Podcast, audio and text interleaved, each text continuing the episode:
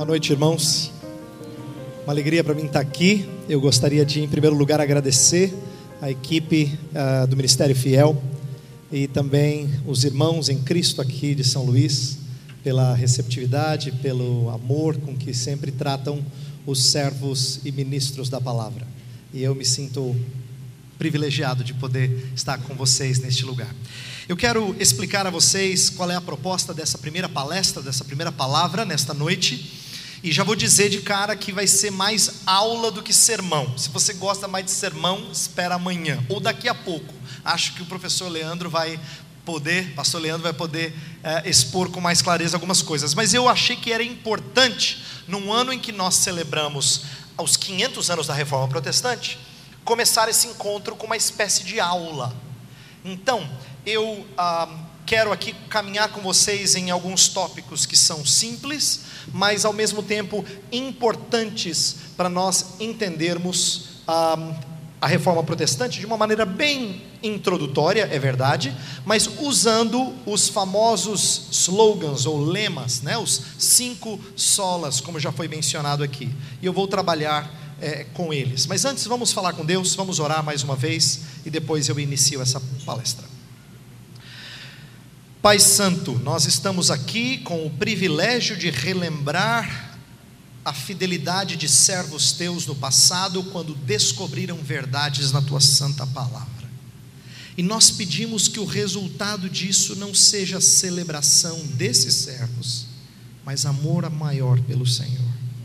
Pedimos que o teu povo se encante cada vez mais com a verdade a presente na tua escritura, no teu escrito sagrado, e sejam anunciadores dessa palavra por todo o canto dessa terra. Pedimos a tua bênção sobre esta palestra e pedimos que tu nos conduzas a refletir histórica e teologicamente sobre coisas que dizem respeito à tua igreja. Oramos em nome de Cristo. Amém. Eu já quero começar a dizer uma coisa que alguns de vocês talvez não saibam. Você já deve ter ouvido algumas vezes a ideia de que a reforma teve cinco lemas, né, slogans famosos, os chamados solas. Então, sola escritura, sola fide, sola gratia, solus Christus e soli deo gloria. São termos latinos que eu vou explicar daqui a pouco nessa palestra, mas eu quero começar dizendo que esses slogans são uma coisa recente. Eles não eram lemas da época da reforma. Na verdade, eles são uma espécie de estruturação pedagógica que surgiu pouco mais de 50 anos atrás. Mas a gente fala como se fosse uma coisa assim tão conhecida e tão comum que parece que os nossos parceiros de 100 anos atrás falavam, então, cinco solas. E você dizia, é verdade, os cinco solas. Não é bem assim. Na verdade, tudo aquilo que eu vou falar nessa noite, de, dentro desses, desses slogans, eram conhecidos, eram propagados naquela época, mas eles viraram uma espécie de resumo de algumas ênfases típicas é, da reforma protestante. Então, assim, surgiram diferentes estruturações. Por exemplo, na época da reforma já tinha Felipe Melanchthon, que era o, o grande sucessor de Martinho Lutero, que usou expressões como sola fide, sola gratia. Então, duas delas, pelo menos, aparecem lá, mas a gente não tem as cinco até muito recentemente, não é?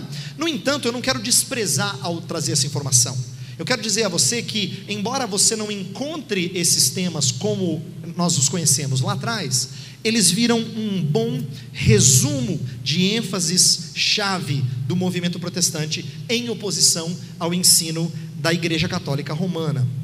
Então, o que eu quero fazer nessa noite é uma proposta de um princípio organizador dos cinco solas, porque se Pastor Leandro e eu vamos expor esses cinco slogans nos próximos dois dias, né, hoje e amanhã.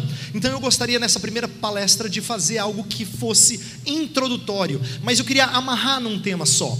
A minha proposta é de que o conceito de autoridade da igreja estava em jogo no início da reforma, e num certo sentido, ele resume algumas das coisas que nos são ensinadas nesses cinco slogans, tá? Nesses cinco lemas famosos. Então, o princípio organizador, e esse é o título que eu dei para essa palestra, é reconceituando a autoridade da igreja. eu quero que a gente entenda pelas lentes desses cinco lemas como é que a igreja foi vista de uma forma um pouco diferente, mas na verdade voltando a princípios que tinham sido esquecidos. Então, a autoridade da igreja existe, ela é real, mas ela é uma autoridade que não é intrínseca à igreja, tem vezes que ela perde, porque ela é derivada derivada de quem tem autoridade em si mesmo. Então a gente vai falar de, é, por exemplo, de autoridade que é do Senhor, é derivada da palavra do Senhor ou da salvação que nós temos em Cristo. Todas essas expressões de autoridade têm a ver com os cinco solas. Então, quando a reforma eclodiu, quando ela surgiu né, no século XVI, a gente pode dizer que houve um rompimento com algumas autoridades conflitantes. Por exemplo, uma das coisas que os reformadores fizeram foi romper com o peso que a tradição oral tinha em relação às Escrituras. Autoridades conflitantes. Mas houve também resgate de uma autoridade dita infalível, a Escritura Sagrada. Houve também continuidade de autoridades secundárias, por exemplo, os pais da igreja que foram é, chamados como uma espécie de ah, ah, resgate. Então, eu quero trabalhar ah, na próxima, nos próximos minutos essa ideia dos cinco solas à luz do conceito de autoridade da igreja. Então, eu tenho o seguinte esboço da palestra: três pontos maiores e eu vou colocar vários subpontos. Então, se você acompanhar aí no slide, vai ficar mais fácil para você saber onde é que eu estou no decorrer dessa aula, tá? Então, os três pontos da palestra dessa noite. Primeiro, Lutero e Calvino sobre a autoridade da igreja. Então, primeiro eu quero mostrar como os dois reformadores mais renomados trabalharam na mesma época, inclusive no mesmo ano, ah, é, publicando sobre um tema de autoridade que a tradição da igreja tinha em relação ao ensino bíblico. Então, é, Lutero publicou um livro chamado Sobre a, os Concílios e a Igreja, e Calvino escreveu uma famosa resposta ao cardeal Sadoleto e ambos livros trabalham com a ideia da autoridade da igreja em relação ao ensino bíblico. Então eu vou trabalhar é, nessa primeira parte um pouco do que esses dois reformadores disseram sobre a autoridade da igreja, tá? Segunda parte da nossa palestra é uma olhada rápida num exemplo bíblico semelhante à reforma protestante. E eu quero pegar a reforma do rei Josias, tá? É, na verdade, nós não vamos estudar esse texto delongadamente, eu não tenho condições de expor aqui os dois capítulos, mas eu quero mostrar como, em aspectos muito curiosos, as propostas de reforma de Josias eram bem semelhantes àquilo que os reformadores estavam propondo, mostrando que o que eles estavam propondo não era uma inovação, na verdade era um resgate de uma coisa que já tinha sido feita há milênios atrás, porque entre Josias e reforma protestante é chão, hein? Não é? Mas aqui há um certo resgate de princípios bíblicos. Então eu quero olhar a história da reforma sob o rei Josias, é, levantando aspectos que eu poderia chamar de paradigmáticos. Estabelece um paradigma né, para qualquer reconceituação da autoridade da igreja. E por último, aí nós vamos entrar nos cinco solas. Eu quero mostrar o impacto dessa mudança do entendimento da igreja, do entendimento de autoridade da igreja sobre os lemas da reforma. E aí a gente vai concluir. Então, essas são as três partes da palestra. Então, à medida que eu vou falando, vai acompanhando o slide para você perceber em que ponto nós estamos, porque cada uma dessas três partes tem subpontos. Então, é para facilitar o seu acompanhamento. Não é difícil em termos de conceito, mas é para você saber onde é que nós estamos nessa ordem de assuntos, tá bom? Então vamos começar com o que, que Lutero, Martinho Lutero e João Calvino disseram sobre a autoridade da igreja. E eu quero começar falando de qual era o contexto romano, isto é, o contexto da igreja católica apostólica romana é, no, no final da Idade Média, que proporcionou um, uma reação da reforma protestante e especificamente o contexto dos dois livros, o de Lutero e o de Calvino. Então olha que curioso.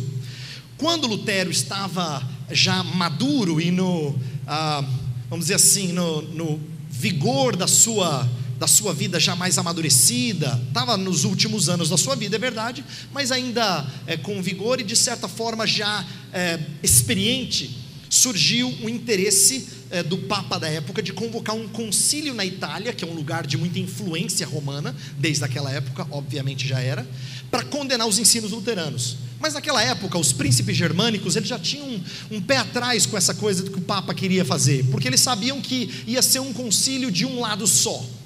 Então, eles receosos com isso, irrequietos, eles acabaram se beneficiando do que Lutero fez. Lutero, ele a, aproveitou o crescente interesse nesse, por um concílio e ele resolve, resolveu examinar como os concílios do passado funcionaram, que autoridade foi atribuída a eles, e se eles eram um instrumento viável para uma nova reforma é, da igreja. Lembra que o conceito de reforma ele extrapola a chamada reforma protestante. Então ele estava avaliando se, o, se, a ideia de convocar um concílio, uma reunião é, ecumênica no sentido de grande, abrangente, se ela seria interessante para mudanças na igreja.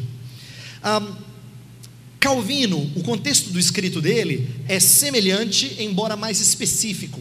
Ah, quem conhece um pouco da história de Calvino sabe que Calvino era um jovem promissor que teve uma primeira passagem pela cidade de Genebra e aí ele foi, vamos dizer assim, expulso pelos líderes da cidade. Quando ele foi expulso, em 1538, um cardeal muito oportunista, chamado Jacopo Sadoleto, escreveu uma carta aos governantes de Genebra, tentando fazer com que a cidade de Genebra voltasse à fé católica. E aí, Calvino, que tinha sido chutado, pediram a ele, Genebra pediu a ele, imagina, depois de ter chutado ele, pediu a ele que escrevesse uma resposta a Sadoleto. Depois de muita insistência, Calvino então resolve escrever essa carta. E ele produz então um documento que, junto com Lutero, é, mostra qual era o conceito de autoridade que a igreja tinha. Bem, Falando em autoridade, meu segundo subponto, autoridade de concílios aqui. O que, que Lutero e Calvino falam então sobre os concílios? Sobre os líderes da igreja. Um, Lutero demonstra vários exemplos em que os concílios e os doutores se contradisseram. Essa é uma das coisas que ele faz no livro dele.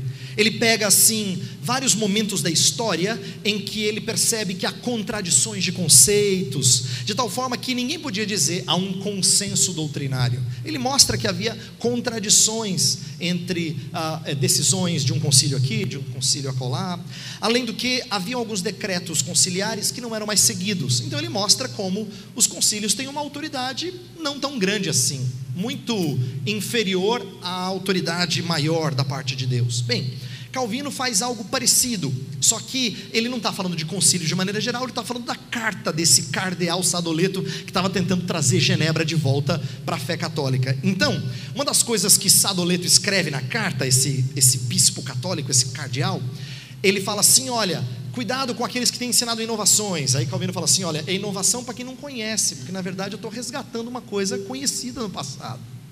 O que Calvino estava defendendo é que quando a gente volta para alguma coisa que não é genuinamente nova, mas que tem fundamento nas escrituras e no ensino de pais anteriores, nós não podemos chamá-la de nova. Ele vai dizer, pelo contrário, a igreja tem se deturpado ao ensinar no decorrer da Idade Média coisas que não estavam no passado. Ele cita exemplos: transubstanciação, que é o conceito de que na hora da missa aquele pão se transforma no corpo verdadeiro de Jesus. É por isso que tem muito católico que tem medo de morder a hóstia para não sangrar. Essa, essa cultura católica presente no Brasil é resultado desse tipo de doutrina que tem séculos, mas que Calvino vai dizer assim: isso é inovação, isso não estava no começo da igreja cristã. Outro exemplo que ele cita é a confissão lá para o padre, né, e a absolvição privada. Ele disse isso não era prática comum no passado. A ideia do purgatório, a intercessão dos santos, pontos que ele levanta para mostrar que a autoridade de concílios é uma autoridade repleta de falhas. E esse vai, vem a ser um conceito bem protestante. Protestantes não tem problema com líderes, mas ele sabe que líderes são falhos. Ele não tem problema com concílios, dizendo, ó, isso aí é coisa de homens. Mas ele entende que concílios são falhos. Então, o que ambos alegam nas suas obras é que ah, havia um, deveria haver um cuidado para com a autoridade e o peso que esses concílios tinham. Outro assunto que eles também tratam é a autoridade de oficiais. Tá? Autoridade de oficiais. De acordo com Lutero, a decisão de um concílio não é válida porque ela foi feita por certas pessoas. Isso era uma ideia muito comum na, no catolicismo é, é, daquela época. A sucessão apostólica. A ideia de que um bispo tem autoridade porque ele recebeu é, de, né? Lá atrás, Pedro recebeu de Jesus e essa autoridade é passada de mão em mão. Então depende da pessoa. E Lutero vai dizer: não, A decisão de concílio não é válida porque foi feita por certas pessoas, ela só é válida se ela estiver em harmonia com a palavra. Nesse sentido, a autoridade de um concílio não difere de um pastor ou de um professor que seja apto. É curioso isso, porque Lutero passa a levantar algo que era muito temeroso para a Igreja Católica Romana na época. Dizer assim que tanto um concílio quanto um pastor fiel à palavra têm o mesmo peso. Dizer, como assim? Um concílio é um concílio. Lutero vai dizer: não, ambos são servos da palavra. Se a palavra é proferida com fidelidade, está aí a autoridade. Calvino apela para o seu ofício de pastor, isso é uma coisa curiosa. No seu escrito, ele, ele ainda era muito jovem, cerca de 30 anos. Ele apela para o seu ofício de pastor e doutor para legitimar sua atividade de reforma. Ele quer dizer assim, gente, eu não estou fazendo isso só porque eu sou um crente em Jesus Cristo. E eu não estou fazendo isso porque eu tenho algum tipo de direito de investigação particular das Escrituras, embora essa tenha sido uma ênfase da reforma. Mas ele quer dizer, não, eu tenho um ofício a cumprir, eu sou mestre da palavra. E como mestre da palavra, como pastor, eu preciso a, a, ser um fiel transmissor da mensagem apostólica. Essa é uma coisa muito curiosa, em que os reformadores mudaram o conceito de apostolicidade. Você vê, na época é, é, da reforma, antes dos reformadores ensinarem essas coisas, chamar a igreja de apostólica significa que ela tinha recebido o bastão diretamente dos apóstolos. Então, eles falavam de autoridade baseada em sucessão de liderança. Era como se um líder dissesse assim: então, agora eu vou passar o bastão de autoridade para você. Aí um pegava, aí no outro século transmitia para outro, e aí ia recebendo até que alguém dissesse assim: não, eu tenho uma ligação direta com os apóstolos lá atrás. O que Calvino vai dizer é que a sucessão que Deus faz que nós tenhamos com o ensino apostólico é uma sucessão de fé, não de pessoas. É por isso que pessoas de famílias diferentes, de raças diferentes, de povos diferentes, são inseridos no povo de Deus e continuam a sucessão apostólica. Por quê? Porque eles ensinavam a doutrina dos apóstolos. Essa é a ideia.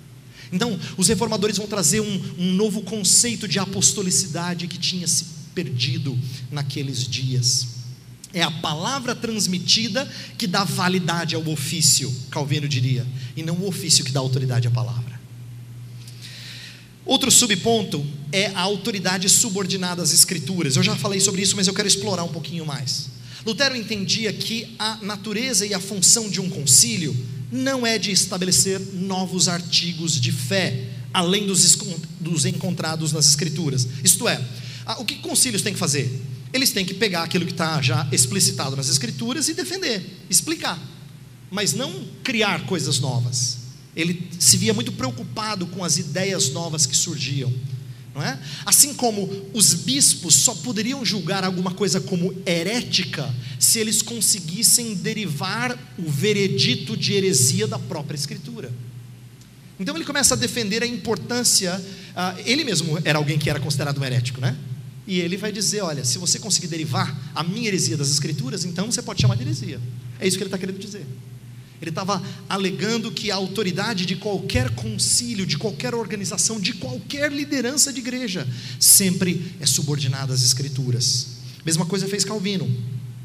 Ele entendia que era importante nós aprendermos com os pais da igreja, lá do começo ah, ah, dos primeiros séculos, né? Ah, depois do Novo Testamento, e também dos concílios, só que ele não os venerava.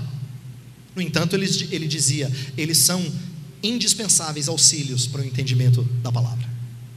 Olha que interessante. Calvino está fazendo uma coisa que poucos de nós conseguem fazer. Poucos de nós. A maioria ou polariza para um lado ou polariza para o outro. Ou a gente tem uma veneração exagerada por um autor que a gente gosta ou por um pregador que a gente ouve, ou a gente diz: não, meu negócio é só as escrituras. Mas Calvino vai dizer: não, eu não posso venerá-los com, como se eles fossem né, é, fundamentais, no sentido de os intérpretes ilustres das Escrituras, mas eu também não posso esquecer de que eu preciso do auxílio deles. Então ele não foi nem para um lado nem para o outro, ele entendeu a importância da tradição, com quanto ela fosse bem compreendida. E último subponto nessa primeira parte é que, como resultado tudo, ah, Lutero e Calvino estão trazendo um novo conceito da igreja, mas não é novo no sentido de jamais falado, é parecido com aquele novo de Jesus, né? Novo mandamento vos trago, que vos ameis uns aos outros. Eu fico imaginando os ouvintes, diz assim: Jesus, conta outra. Tipo assim, essa aí já está no Antigo Testamento. Mas ele estava trazendo novo porque ele estava apresentando de forma nova, não era nova de descontinuidade com o que já havia sido revelado. Era novo no sentido de ser renovado, de ser ah, entendido de forma mais clara e com mais fulgor e mais a nitidez, mas não totalmente diferente. É isso que eles estavam fazendo. O novo conceito de igreja não é dizer assim, pessoal, ó, vamos inventar a roda. Eles não estavam inventando a roda. Eles estavam resgatando algumas coisas. Então, por exemplo, olha que, olha que interessante. É, Lutero era acusado de ter um conceito muito assim etéreo, muito idealista de igreja. Para quem gosta de filosofia, diziam que ele tinha uma eclesiologia platônica. Gosta aqui de, de, filosofia, né? Uma eclesiologia platônica. Por quê? Porque ele falava muito da justificação pela fé, que é algo que você não consegue, é, não é palpável, não é? A fé é invisível. Ah, falava muito da igreja invisível. E aí, para se defender dessa acusação, ele vai dizer assim: não, peraí. É verdade que eu falo da justificação pela fé, ela é importante na minha pregação. É verdade que eu falo da igreja invisível. O que é esse conceito? É a ideia da igreja que só Deus vê. Eu não vejo, mas Deus sabe quem realmente é dele. Essa é a ideia de igreja invisível. Ah, mas o que, que Lutero vai dizer? Ele diz: não, peraí. Nós temos sinais bem visíveis da igreja. Quer ver? Quando é que você enxerga a igreja? Quando você vê uma assembleia de santos. E por santos ele não quer dizer gente perfeita, ele quer dizer gente perdoada. Né? Gente perdoada. Quando você vê pregação da palavra, que ele considerava a evidência mais clara da presença da igreja.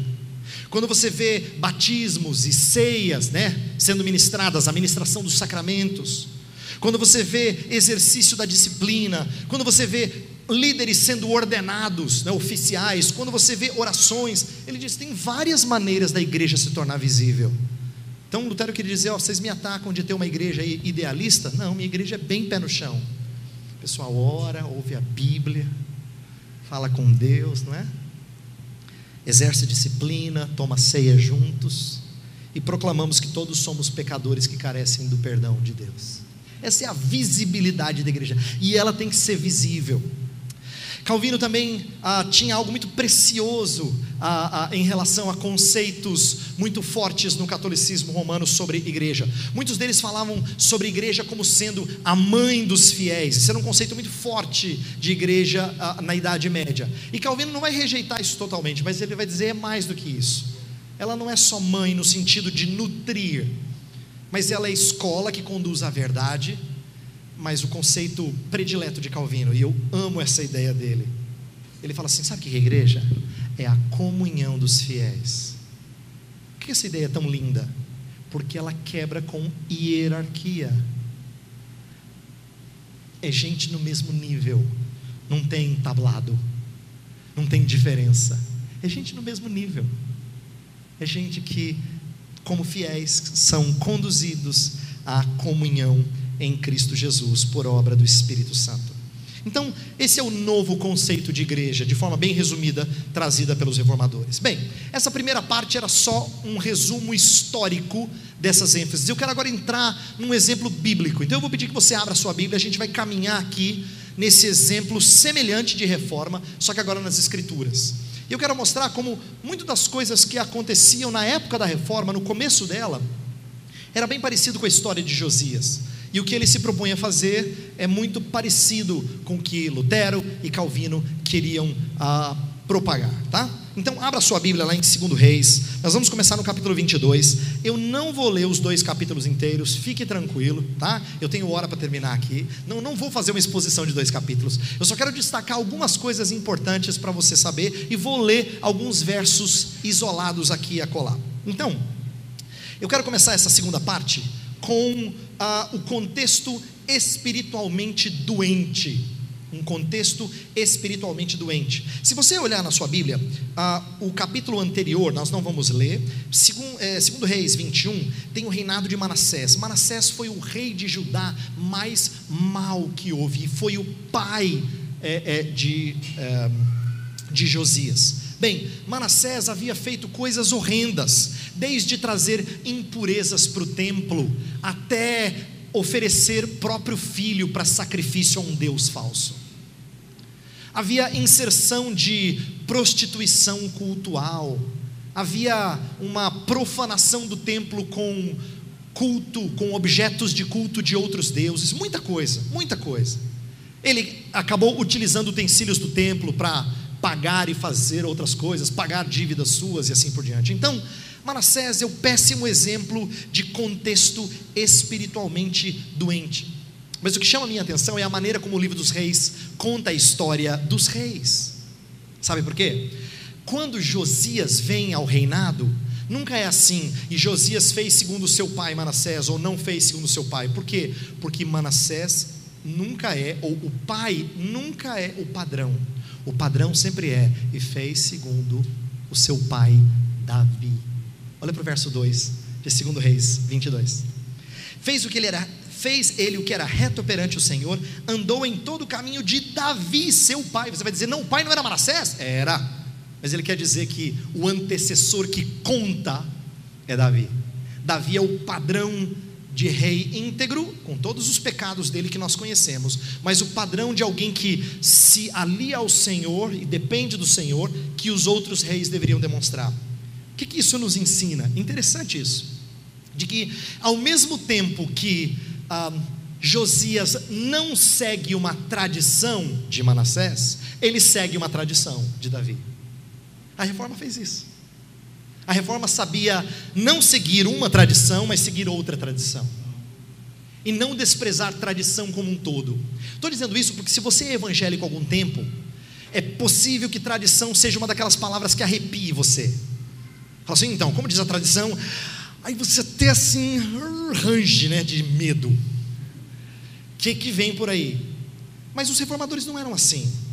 Veja, como é que eles olhavam para a igreja anterior a eles, a igreja da Idade Média, a igreja dos pais e assim por diante? Eles entendiam que o que era para ser desprezado era um tipo de tradição que valorizava a interpretação das Escrituras. Um, uma espécie de fonte distinta de revelação, melhor dizendo, fonte distinta de revelação, onde a Bíblia era silente, a tradição deveria opinar. Então, a tradição acabava tendo autoridade paralela. É assim, isso a Bíblia não falou, mas a igreja diz três pontinhos. Esse tipo de tradição é aquilo que ah, os reformadores negaram. Mas eles não negaram a importância da interpretação das Escrituras feita pela igreja ao longo dos séculos. Tanto é que eles tinham o maior prazer em conectar com homens do passado e dizer assim: ó, olha o que nós estamos ensinando não é novo, veja o que disse o fulano, o ciclano, o beltrano. Quer dizer, conectar com a boa tradição. Então, se você já ouviu, ou se você é do tipo que quando alguém cita um nome, tipo assim, como disse João Calvino, você fala assim: meu querido, eu quero ouvir da Bíblia. Para de falar de João Calvino ou de Martinho Lutero, quem quer que seja. Cuidado para não ser alguém avesso à boa tradição, ok? Nós não temos que nos apegar à tradição só pelo amor à tradição, claro que não, mas rejeitar tudo é ir para as Escrituras como se a gente não precisasse de auxílio, isso não é bom. Uma das coisas que a gente aprende ah, com os reformadores é a importância de nós ficarmos nos ombros de gigantes que nos antecederam. Eu não vou para as Escrituras sozinho, eu vou sendo ajudado por muitos outros homens do passado que conheceram esse livro, estudaram esse livro, e eu quero aprender com eles. Eu quero aprender com eles. Então, num certo sentido, Josias preserva a boa tradição. Mas vamos para um segundo subponto aqui. Olha como existe um resgate do livro da lei, que é a palavra de Deus, né? No capítulo 22, versos 8 a 10. Acompanhe a minha leitura, por favor. 22, de 8 a 10 diz assim: Então disse o sumo sacerdote Uquias ao escrivão Safã: Achei o livro da lei na casa do Senhor. E Uquias entregou o livro a Safã e este o leu. Então o escrivão Safã veio ter com o rei e lhe deu relatório dizendo: Teus servos contaram o dinheiro que se achou na casa e o entregaram nas mãos dos que dirigem a obra e tem a seu cargo a casa do Senhor. Relatou mais o escrivão Safã ao rei dizendo: O sacerdote Uquias me entregou um livro e Safã o leu diante do rei. A gente é, lê essa história, e embora você conheça, se você já é cristão há um tempo, já leu as escrituras, você já ouviu sobre essa história, a gente perde de vista o que estava acontecendo naquela época. As pessoas não tinham livraria evangélica para comprar sua Bíblia individual, não é? A cópia do livro da lei era provavelmente uma coisa raríssima. Talvez tivesse só uma ali no templo. E por causa dos dias de Manassés de ter desprezado totalmente a leitura da lei, esse livro ficou escondido em algum né, pacote, sei lá, alguma, alguma biblioteca, algum monte de rolos, alguma coisa assim. E aí alguém acha e fala assim: Uau! Você já leu esse livro? Ele fala sobre a gente. E o livro da lei estava sendo lido, e isso levou as pessoas a redescobrir algo extraordinário. O que parece surpreendente para alguns de vocês não é tão surpreendente assim. Eu vou dizer, quando alguém que já está na igreja há algum tempo começa a ter as escrituras explicadas por um mestre fiel, essa pessoa diz assim: Ó, estou conhecendo a Bíblia como eu nunca conheci, achei o livro da lei. É verdade, é uma descoberta. É como se ele estivesse entendendo esse livro pela primeira vez. Diz assim: por que, que não me disseram antes que era isso? Não é? Esse tipo de descoberta é fascinante, mas ele provoca muitas coisas. Eu quero dizer é que o que Josias está fazendo ali, o que ocorre nos dias de Josias, é semelhante ao que ocorre nos dias dos reformadores. Havia um lema muito usado pelo movimento humanista em outras áreas do saber, como a filosofia, teologia, que era de volta às fontes, em latim é ad fontes. Né, de volta às fontes. O que, que eles queriam dizer? Era parar de estudar livros que falavam sobre. Vamos ler o material primário. Em vez de ler os que falam sobre, vamos ler o que está lá na fonte. Vamos voltar para o original. E no contexto teológico, isto significou voltar para as Escrituras e estudá-la com mais afinco. Um impulso linguístico que iria entender o texto conforme o original hebraico ou o original grego, para entender mais profundamente o texto. Ao invés de usar comentaristas, o que na época eram chamados de glossas, agora eles queriam é conhecer o próprio texto e se encantar com ele.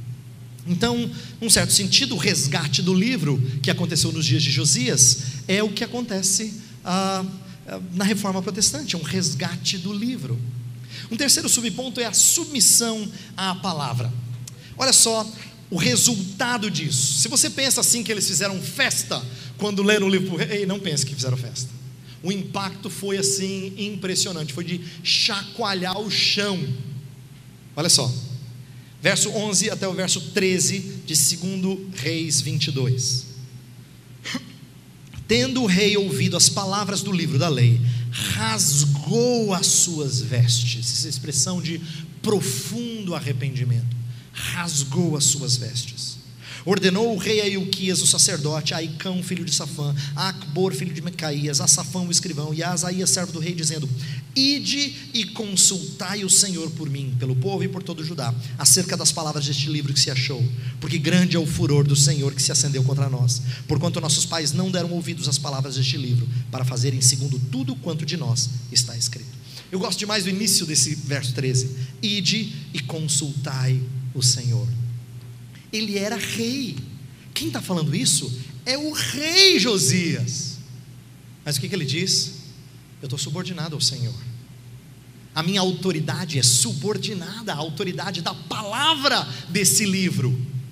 Por favor, consultem a Deus por mim. Eu quero saber o que Deus vai fazer com o nosso povo diante de tantos pecados anteriores.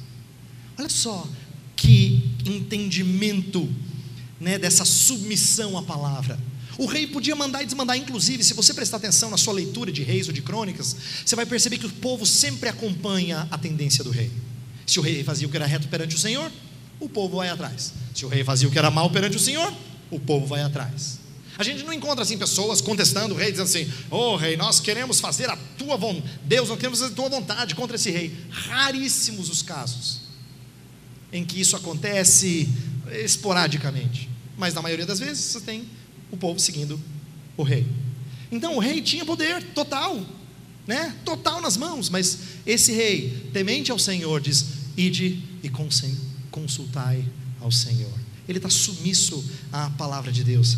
Eu gosto demais e eu vejo a relação disso com o que aconteceu com Martinho Lutero na Dieta de Worms, 1521.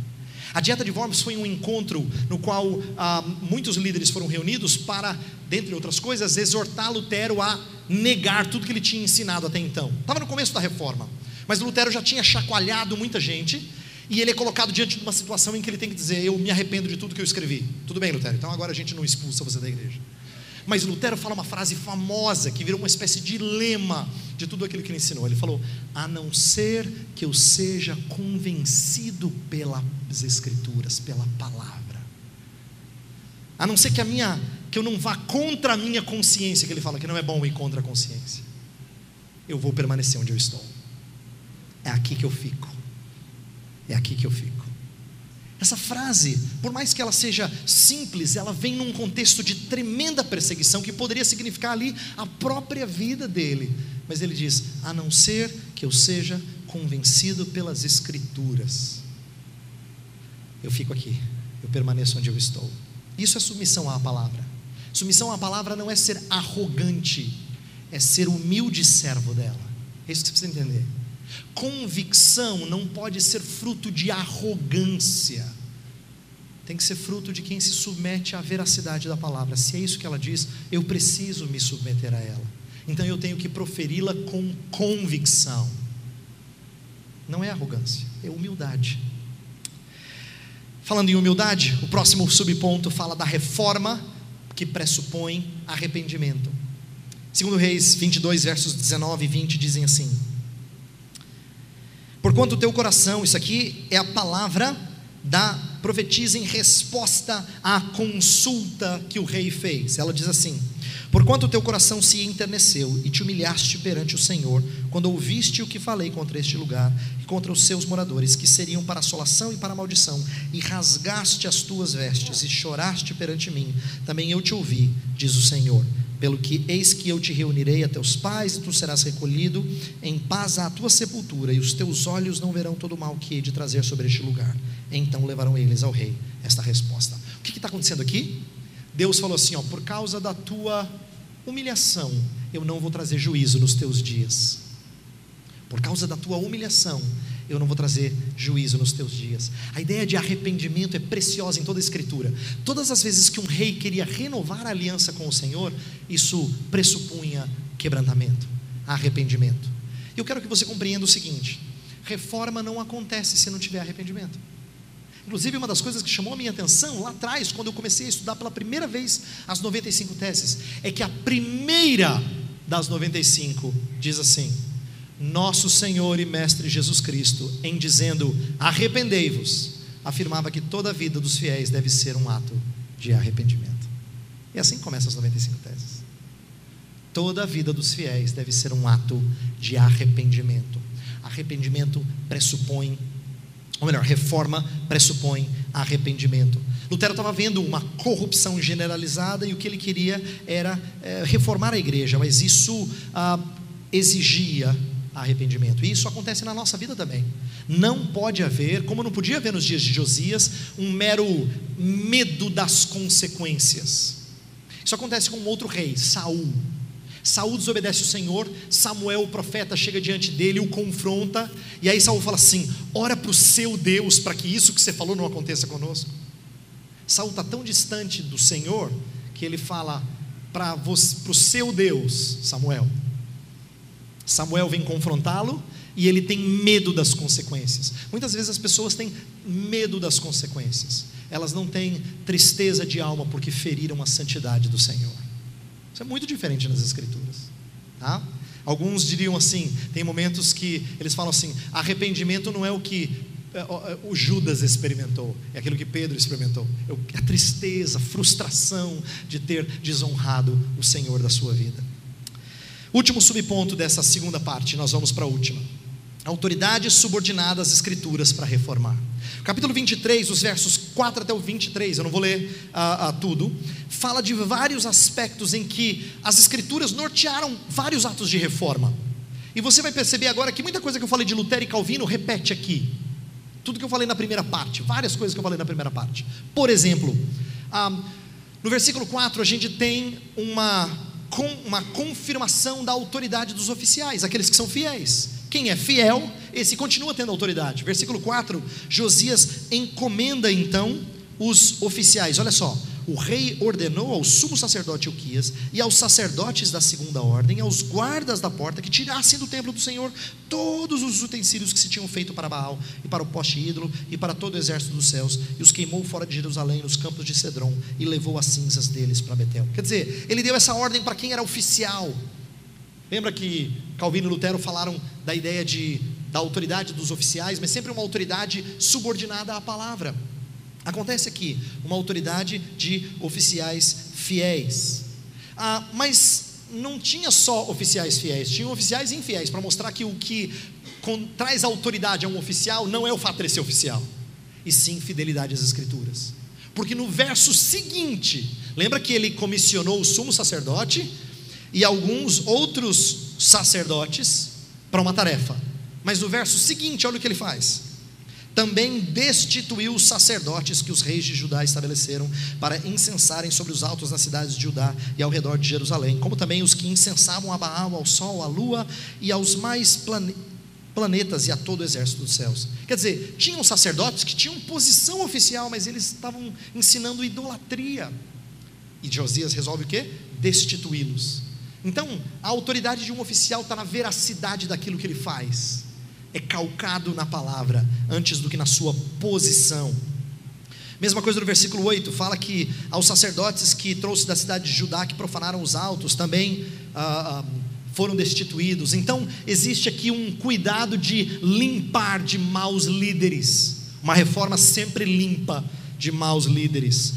Existe também uma quebra de tradições, tradições ruins, e preservação de boas tradições. Quer ver? Versículo 13. O rei profanou também os altos que estavam de frente de Jerusalém, à mão direita do monte da destruição, os quais, os quais edificara Salomão, rei de Israel, para Astarote, abominação dos Sidônios, e para Quemos, abominação dos Moabitas, e para Milcom, abominação dos filhos de Amon. Quer dizer, tinha ali um monumento feito por Salomão, estamos falando de 300 anos antes, que permaneceu. Ninguém mexeu, por quê? Foi o rei Salomão que fez. Ele quebra, destrói. Isso não faz bem a um povo idólatra. Então ele rompe com tradições antigas. Mesma coisa no versículo 15, olha lá. Também o altar que estava em Betel e o alto que fez Jeroboão, filho de Nebate, que tinha feito pecar a Israel. Esse altar, junto com o alto, o rei derribou, destruiu o alto, reduziu a pó o seu altar e queimou o poste ídolo. E Jeroboão viveu duzentos e poucos anos antes de Josias. O que ele fez? Destrói. Ah, mas é um, é um marco histórico. E as pessoas que vêm visitar aqui, tiram foto, fazem turismo. Não, quebra. Ele rompe com as tradições que são maléficas. Mas não pense que ele só gosta de destruir tudo que é antigo. Ele também preserva a boa tradição. Tem uma coisa muito curiosa que acontece no versículo 16 a 18. Olha só. Olhando Josias ao seu redor, viu as sepulturas que estavam ali no monte. Mandou tirar delas os ossos e os queimou sobre o altar e assim o profanou, segundo a palavra do Senhor que apregoara o homem de Deus que havia anunciado essas coisas. Então perguntou: Que monumento é este que vejo? Responderam-lhe os homens da cidade: É a sepultura do homem de Deus que veio de Judá e apregou estas coisas que fizeste contra o altar de Betel. Josias disse: Deixai-o estar, ninguém mexa nos seus ossos. Assim deixaram estar os seus ossos com os ossos do profeta que viera de Samaria. Você pode ler essa história, está em 1 Reis 13 três séculos antes de Josias, alguém disse: vão, vai ser destruído toda essa profanação aqui. E a história é muito triste, porque o homem de Deus, que falou uma verdade, acabou pecando contra o Senhor e foi castigado, mas o que ele disse era verdadeiro. Fizeram um monumento lá. Josias descobre isso. Ele não fala quebra, quebra, ele pergunta: o que é isso aqui? Ah, esse foi o homem de Deus que há muito tempo atrás profetizou o que o Senhor está fazendo, rei. Deixa então. É para a gente lembrar que quando Deus fala que vai fazer, Ele faz. Ele preserva a boa tradição. Curioso isso. Ele quebra algumas coisas, as outras ele preserva. Ele não é contra tudo. Ele não é radical para quebrar com todo tipo de tradição. E para fechar esse subponto, existe uma centralidade da cruz. Versículos 21 a 23, ele celebra a Páscoa. E é porque a Páscoa era o centro da mensagem. Uma das coisas mais preciosas que a reforma fez foi resgatar a centralidade do evangelho de Cristo na cruz do Calvário. Josias faz isso. Grandes reformadores de Judá, como Ezequias e Josias, celebram grandes Páscoas, porque elas eram festividades que traziam sentido a um povo remido, a um povo perdoado. É assim com a centralidade da cruz. Eu quero terminar, então, com a última parte da minha palestra, que é o impacto dessa mudança nos lemas da reforma. Então, a gente viu como Martinho Lutero e João Calvino é, questionaram alguns conceitos de autoridade da igreja e trouxeram uma nova leitura, não nova de diferente, mas nova de mais clara, em conexão com coisas do passado, mas uma releitura do conceito de autoridade da igreja.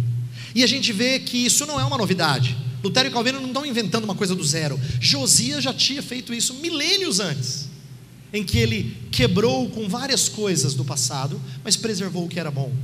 E a sua autoridade era uma autoridade subordinada à palavra. Então o que eu quero fazer nesses últimos minutos é: e o que, que isso tem a ver com os solas? Como é que isso impacta os cinco solas da reforma? Tá? Como é que o conceito de autoridade da igreja impacta? Então eu quero ir um por um, vou resumir brevemente o que ele significa. Nós não vamos falar muito, não vou falar muito sobre ele, porque nós vamos expor um por um nas próximas mensagens. Mas eu quero brevemente mostrar a conexão disso com o conceito de autoridade da igreja. Então, primeiro, sola scriptura. Esse é o fundamento da autoridade da igreja. Eu já falei bastante disso, mas eu quero reforçar. O que os reformadores estavam querendo ah, enfatizar, que foi resumido nesse lema, é que a tradição da igreja, aquilo que a igreja trazia como ensino, como se fosse complementar as escrituras onde elas eram silentes, não deveria acontecer. Por quê? Porque o único intérprete oficial das escrituras é a própria escritura. Esse foi um dos lemas hermenêuticos da reforma. A escritura interpreta a escritura. Você não entendeu uma parte? Vai ler o resto que vai te ajudar a entender. Você não pede ajuda para os universitários, embora eles possam ajudar. Né? Você vai pedir ajuda para a própria escritura. A escritura interpreta a escritura, ela torna a escritura mais clara. Aquilo que é mais obscuro num lugar é esclarecido em outro lugar. Esse foi um lema da hermenêutica, da interpretação da reforma protestante. Ela é a sua melhor intérprete. E que aplicação isso tem para nós? Eu quero agora fazer aplicações de cada um desses solas. Veja só, a igreja só tem autoridade de determinar um caminho a seguir sobre o que acontece dentro dela ou ao seu redor, quando ela está calcada nas Escrituras. Na igreja não tem lugar para achismo, né? ou para quaisquer regras que não sejam extraídas explicitamente das Escrituras ou deduzidas claramente das Escrituras. Então, se alguma coisa não está claro nas Escrituras, que não está explícito, ou não pode ser deduzido com muita clareza, a gente tem que tomar cuidado para não transformar isso em lei. A gente chama isso de sabedoria. Deixa eu explicar. Tem certas questões que às vezes nós enfrentamos que a gente gostaria de uma resposta à la lei, estilo regra, né? Decreto imperial. Eu vou fazer perguntas que vocês vão começar a pensar assim: ah, é verdade, Fulano já fez, eu já fiz. Quer ver? Crente pode fazer tatuagem, pastor? Mulher pode trabalhar fora ou deve ficar em casa cuidando dos filhos? Há coerência entre cristianismo e certas posições políticas? É recomendável cantar apenas textos bíblicos? Por que eu estou fazendo essas perguntas? Cada uma delas não tem uma resposta do tipo assim, é claro, já leu 2 Coríntios? Não é assim. Tem muita coisa que nós temos dúvida que você às vezes não consegue dizer explicitamente, está nas Escrituras isso, ou você consegue derivar e é óbvio que a resposta é esta. Às vezes tem conceito que a gente diz assim: olha, pelo que eu conheço das Escrituras, eu julgo que seja mais sábio esse caminho. Mas quando eu falo eu julgo que é mais sábio, eu não determino, porque a, a igreja não tem autoridade para determinar o que não está determinado como lei, como regra. Eu não posso dizer que alguma coisa é pecado quando a Escritura não diz com todas as letras que é pecado. Isso é uma coisa que a gente precisa aprender. Porque nós estamos num tempo em que parece que a gente é evangélico, que a gente é protestante, mas está cheio de igreja com regra que vai além das escrituras. Está ó, cheio. Mas isso é usurpar a autoridade. estar debaixo, subordinado à autoridade das Escrituras, crer no sola Escritura e dizer: eu só posso dizer que uma coisa é pecaminosa se as Escrituras me dizem que é pecaminosa. Senão eu vou dizer a partir de sabedoria que eu tenho aprendido. Eu tenho deduzido isso das Escrituras, mas eu, eu digo com muito temor. Há vários aspectos do ministério pastoral que pastores compartilham, mas eles não têm autoridade para dizer: você está errado. Eles dizem: olha, eu, eu, eu tenho inclinação para esse conceito. Esse tipo de humildade deveria ser entendida como sola escritura. Eu só posso afirmar que alguma coisa é de fato santa ou pecaminosa, recomendável ou não, se as escrituras me dizem com todas as letras ou se eu deduzo claramente dela. Segundo do solas, sola fide. Se sola escritura é o fundamento da autoridade da igreja, é o que está né, no alicerce, sola fide é o instrumento da autoridade da igreja é um instrumento da autoridade da igreja. Por quê? Porque agora o que importa não é a justiça própria, não é, não é, não são as suas boas obras, mas as obras redentoras de Cristo apropriadas pela fé. É verdade que o catolicismo romano também falava é, da obra de Cristo. É claro, não pense que o católico fala assim, não, vocês protestantes creem que Jesus salva, a gente crê que as nossas obras. Não, nenhum, nenhum católico defende isso. E não defendia também. Ele tentava pelo menos parecia tentar honrar a Cristo. Mas eu quero que você entenda que a, a diferença que os reformadores estavam propondo em relação ao ensino católico romano não é mera semântica. Veja por quê. Deixa eu fazer uma pergunta que pode ajudar você a compreender. Como é que você gostaria de ser avaliado por Deus e pelos homens? Pela quantidade de justiça divina que há em você ou pela justiça divina atribuída a você? Como é que você gostaria que as pessoas te vissem? Pelo que você é em Cristo ou por quão santo você é aqui dentro? Se você for honesto, você vai dizer: pelo que eu sou em Cristo, pastor. Porque se eles soubessem o que acontece aqui dentro, eu ia ficar com uma vergonha. Então, como é que você quer ser julgado? Pelos homens e por Deus?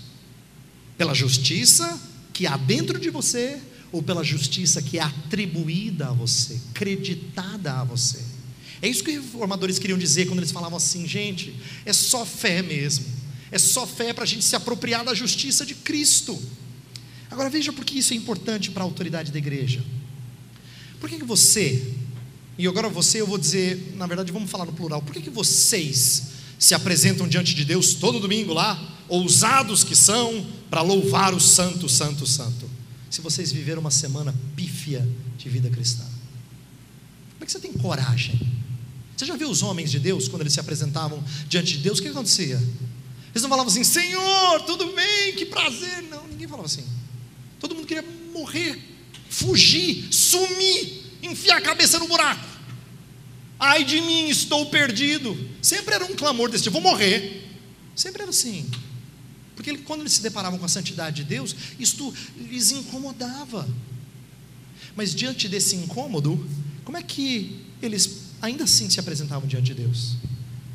Porque Deus os recebia, não baseado na justiça deles, mas na justiça do próprio Deus.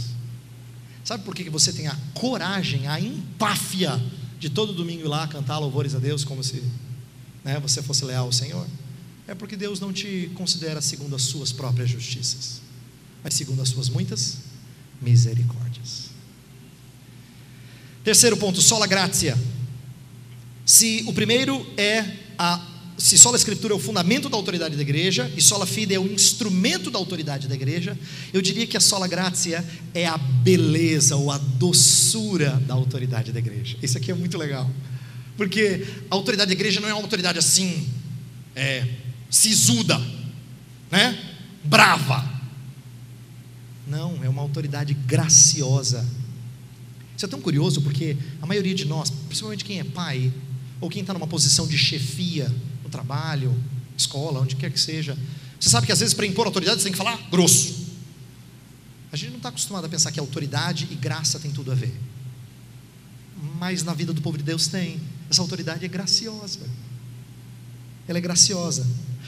Isso significa que, sola gratia significa que o peso não está nos méritos próprios, por isso que Lutero foi contra as indulgências, né? Nós somos salvos pela graça.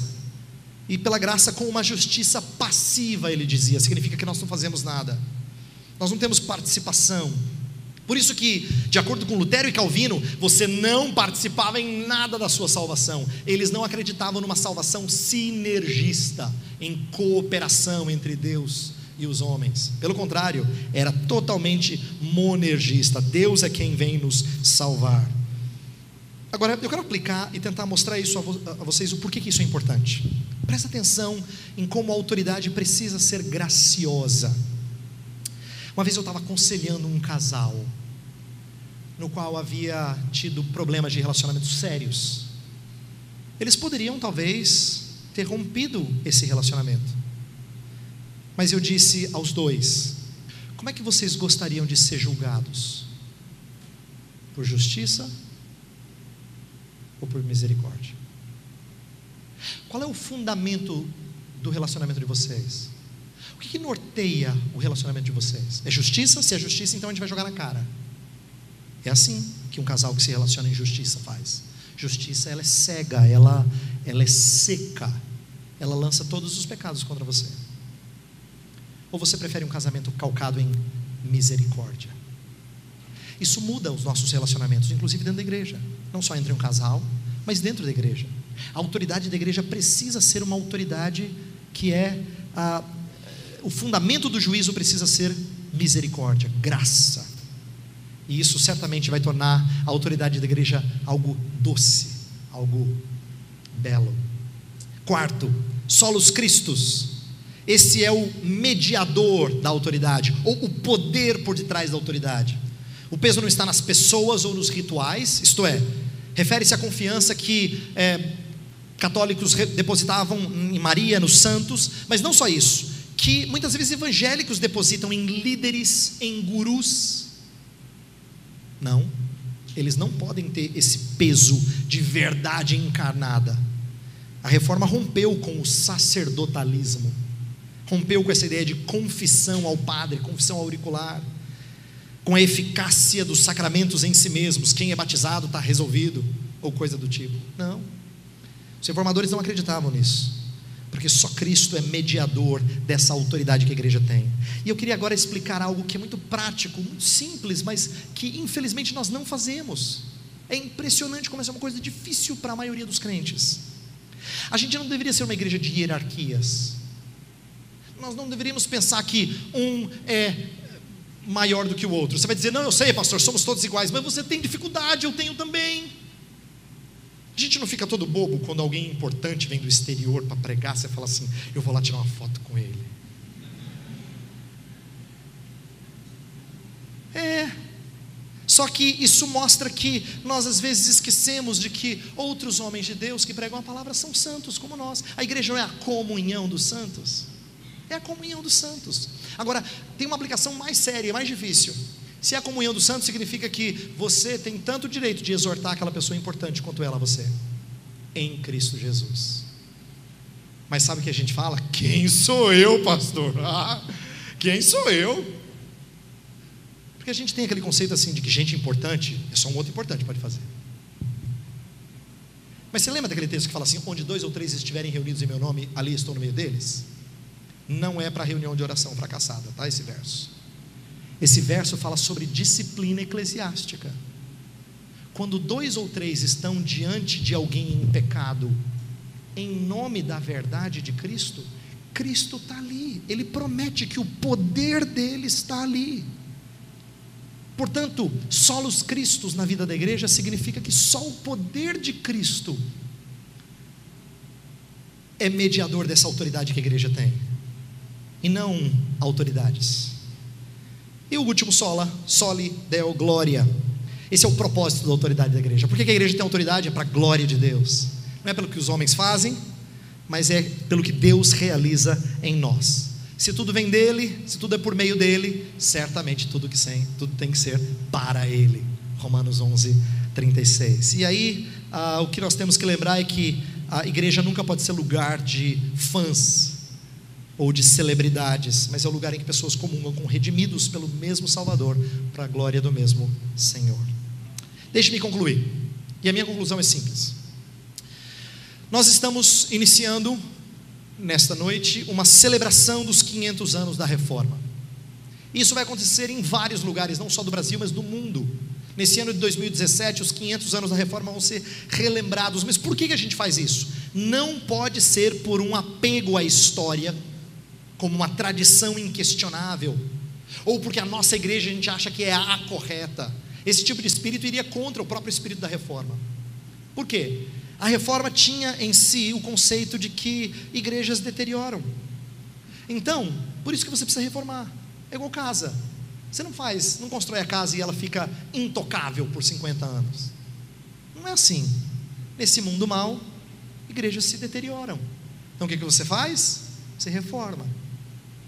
E daí surge o famoso lema, e eu quero terminar com esse: Ecclesia semper reformanda est, que às vezes é traduzido por igreja reformada, que não está aí, mas igreja deve sempre estar reformando. Só que isso é um lema mal compreendido. Ele também é um lema recente, mas ele é um lema muitas vezes mal compreendido. E eu gostaria de terminar fazendo-nos refletir sobre a importância de um correto entendimento dele. O lema costuma ser visto como se fosse uma, uma porta aberta para inovar. Gente, igreja reformada sempre reformando, entendeu? A gente tem que mudar aqui, tem que mudar, está muito antiquado. Não é. Não é uma licença para você reinventar a igreja.